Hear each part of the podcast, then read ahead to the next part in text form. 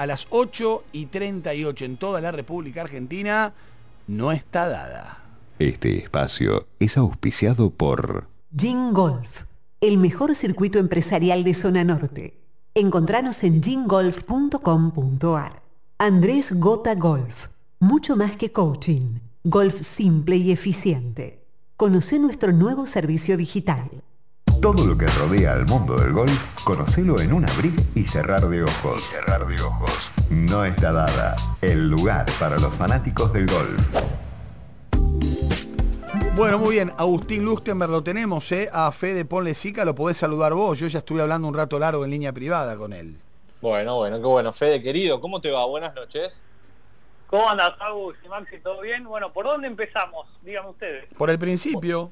Por, donde tengas ganas vos, ayer con Maxi hacíamos mención, Fede, y ahora te dejamos a tu sentida carta a Tiger Woods. Imagino que ya también vos como, como fanático y también como periodista que sigue la, la actividad, algo más tranquilo sabiendo que el Tigre se está recuperando. Bueno, sí, Agus, como decís, eh, por suerte el día domingo Tiger tuiteó, tuiteó desde su cuenta, dijo que le hacía muy bien ver a los jugadores vestidos de rojo, muchos jugadores del PGA Tour vistiéndose de rojo y negro el domingo, agradeció a todos los fans que lo apoyaban y bueno, desde el, viernes que fue trasladado al, al Cedar Sinai Medical Center en Los Ángeles, donde continúa con su cuidado ortopédico y su recuperación. Los médicos que dicen, a ver, la tibia y el tobillo derecho fueron los más afectados, eh, fractura expuesta, por lo que tuvieron que ponerle clavos, y los músculos también tuvieron que ser intervenidos para aliviar la presión. Entonces, ¿qué hace esto? Hay, que monitorearlo muy de cerca a Tiger para que no se le infecte ninguna herida, porque eso puede sí derivar en serias complicaciones. Eh, todos hablan de cuatro o seis semanas sin movimiento alguno y para empezar a hablar de ejer- ejercitar la pierna recién unos tres meses. La parte buena, y yo también lo escribí eh, un poco en, en esa carta, Tiger siempre fue un gran atleta. Te diría que el primer golfista en introducir el concepto después de Gary Player, que fue otro otro de lo- de los grandes de- deportistas, eh, muy muy chiquitito él, eh, Gary Player, sudafricano, que siempre tuvo que hacer pesas para mantenerse al nivel del resto. Y bueno, Tiger tiene solo 45 años de edad. Eh, los médicos hablan que en edad or- ortopédica significa que es joven y el accidente que le pasó es un accidente muy usual eh, que le pasa a la gente que anda en moto y la mayoría de, los pacientes se pueden recuperar. Ahora, ¿cuántos de ellos pueden volver a jugar un deporte al máximo nivel? No se sabe. Eh, pero bueno, yo como, como escribí la semana pasada, creo que todavía le quedan eh, varios rugidos a este tigre y no sería la primera vez que no- nos vuelva a demostrar algo, ¿no? Porque ya, ya tuvo muchos idas y vueltas en su carrera y, y bueno, volvió.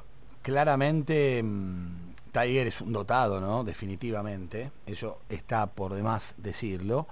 De todas formas, en estos últimos años su vida ha sido una montaña rusa de emociones y situaciones.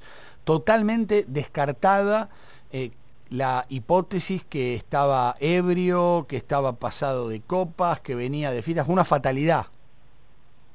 Exactamente, Maxi. Muchos hablan de que ese es un camino muy sinuoso y en bajada. Tiger estaba yendo a grabar un comercial a las 7 de la mañana, se descartó todo tipo de alcohol, de, de fármacos, así que la verdad que sí.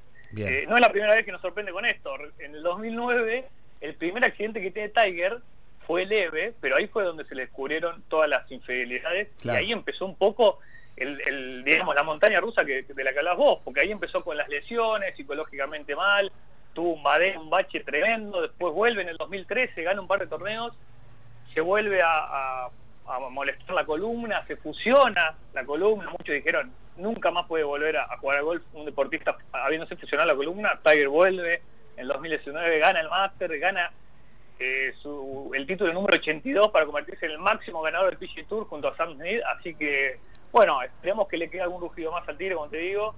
Eh, a nivel golfístico, en edad, 45 años ya está más cerca del arpa que de la guitarra, digamos.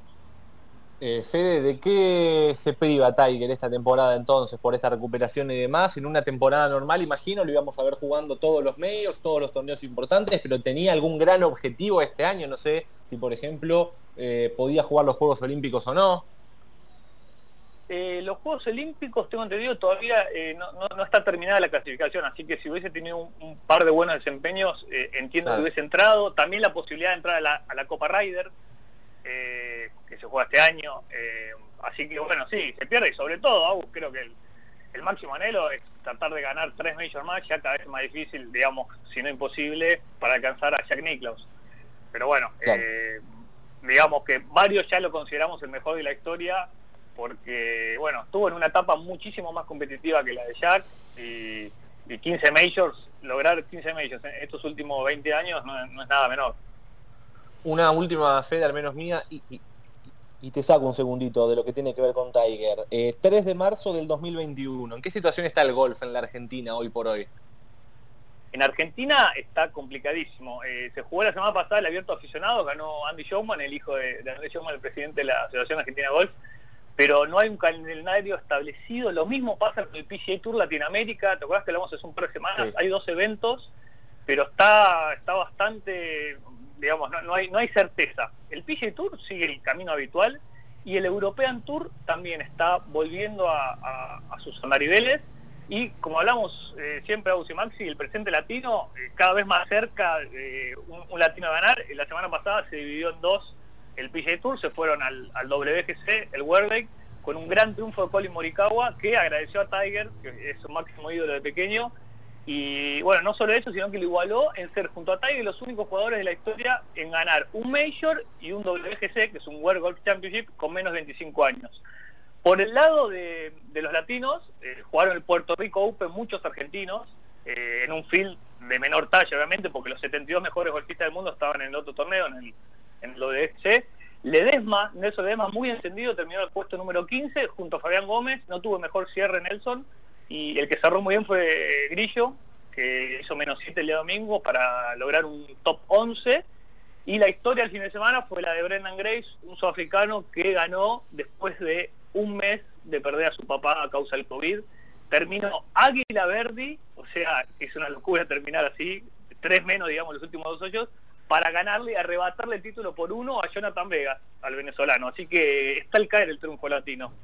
Bueno, lo vamos a esperar expectantes, Fede querido, y más allá de encontrarnos una vez por semana aquí en la radio, te podemos seguir en las distintas redes de No está dada con el minuto a minuto y toda la actualidad del golf. ¿Nos encontramos la semana que viene? Dale. Fuerte abrazo. abrazo para todos.